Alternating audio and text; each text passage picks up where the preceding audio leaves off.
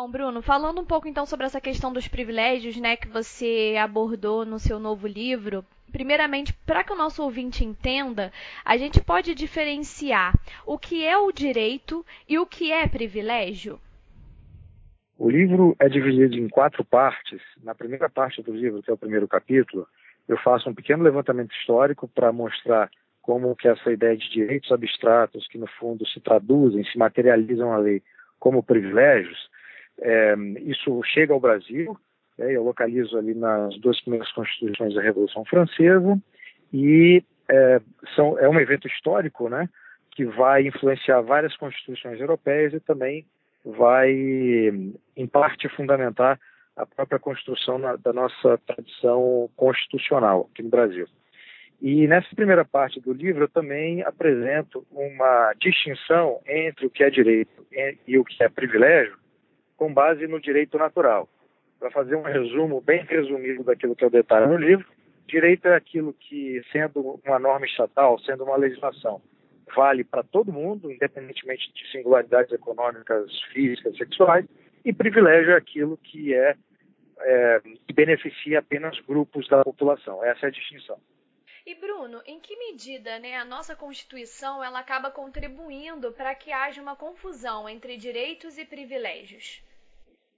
É, ao estabelecer é, direitos, né, e aí entender, entendendo os direitos como valendo para toda a sociedade, mas também, em parte, estabelecendo alguns privilégios, e a Constituição acaba por celebrar, por legitimar essa confusão que existe entre o que é direito e o que é privilégio.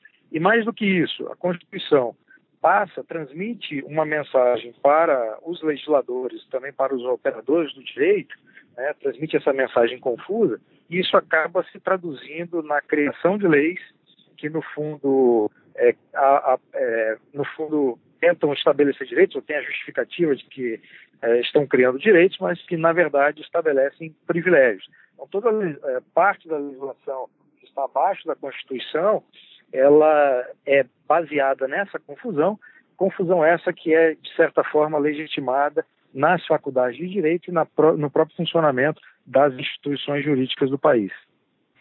A falta de direitos básicos, né, como o acesso à saúde e à educação, por exemplo, acaba tornando maior o anseio por privilégios que podem ser confundidos com direitos? Isso também, como uma forma de compensação, ou seja, se há obrigações constitucionais por parte do Estado, como é, ensino, saúde, segurança pública, principalmente nesse momento do, do país, mais de 60 mil homicídios por ano, então, quando essas atribuições constitucionais ou seja, que já estão na lei e, e são direitos, né, que valem para todo mundo, essas, essas é, atribuições constitucionais não são cumpridas, é racional que parcelas, grupos da sociedade mais é, afetados por essa, por essa falta de cumprimento é, persigam, né, por meio de, de, de, uma organização, por meio de pressionar parlamentares, é, para que sejam atendidos com base em privilégios. Né? Mas a linguagem não é por privilégio, a linguagem sempre é por direitos. Né? Eu tenho direitos a isso, eu busco meus direitos, mas toda essa agenda, toda essa pauta, quando é mobilizada por é, grupos é, sociais, no, e para atender esses determinados grupos sociais, na verdade, o que se constitui não são direitos, mas privilégios. Bruno, é possível afirmar que os privilégios eles estão mais consolidados onde o Estado se faz mais presente? Não de certa forma pode, em algumas situações, é, ser isso, ou pode, em algumas situações, é, ser o contrário disso, como na sua pergunta anterior. Ou seja, onde o Estado é, não atua, é, é, um exemplo é a saúde, há uma demanda maior por determinadas é, soluções para atender determinados grupos que é, se mobilizam e conseguem algum tipo de privilégio. Então, ele pode tanto acontecer numa área em que o Estado é mais presente, o intervencionismo estatal é mais presente, quanto em áreas em que o Estado não consegue é, entregar aquilo que oferece, ou aquilo que promete, melhor dizendo. O seu livro também tem um espaço né, dedicado aos privilégios da sociedade, né, que ocupam menos espaço nas manchetes dos jornais. Você pode explicar um pouco quais são eles? Sim, sim. Como eu estava dizendo no início, meu livro, meu livro é dividido em quatro partes. A primeira parte essa parte histórica com, e mais teórica, com a definição né, entre o que é direito e o que é privilégio. A segunda parte é uma parte onde eu é, faço uma seleção de privilégios que eu reputo simbólicos no âmbito do Estado, que privilégios esses que beneficiam políticos e também servidores públicos, principalmente servidores públicos federais. E a terceira parte do livro, aí vem, vem ao encontro da sua pergunta, eu é, escolhi ali também privilégios que eu considero simbólicos que estão no âmbito da sociedade, ou seja, que, que é, beneficiam é, a sociedade que, que não trabalha, não tem envolvimento direto com o Estado.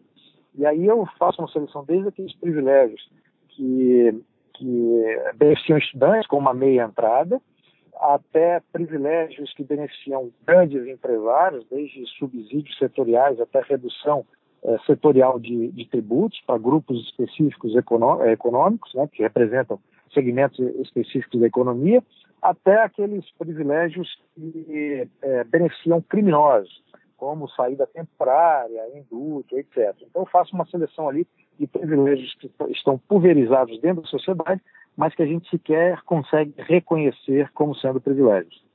Então, é, qual é o papel, então, né, da responsabilidade individual no combate a essa cultura de privilégios?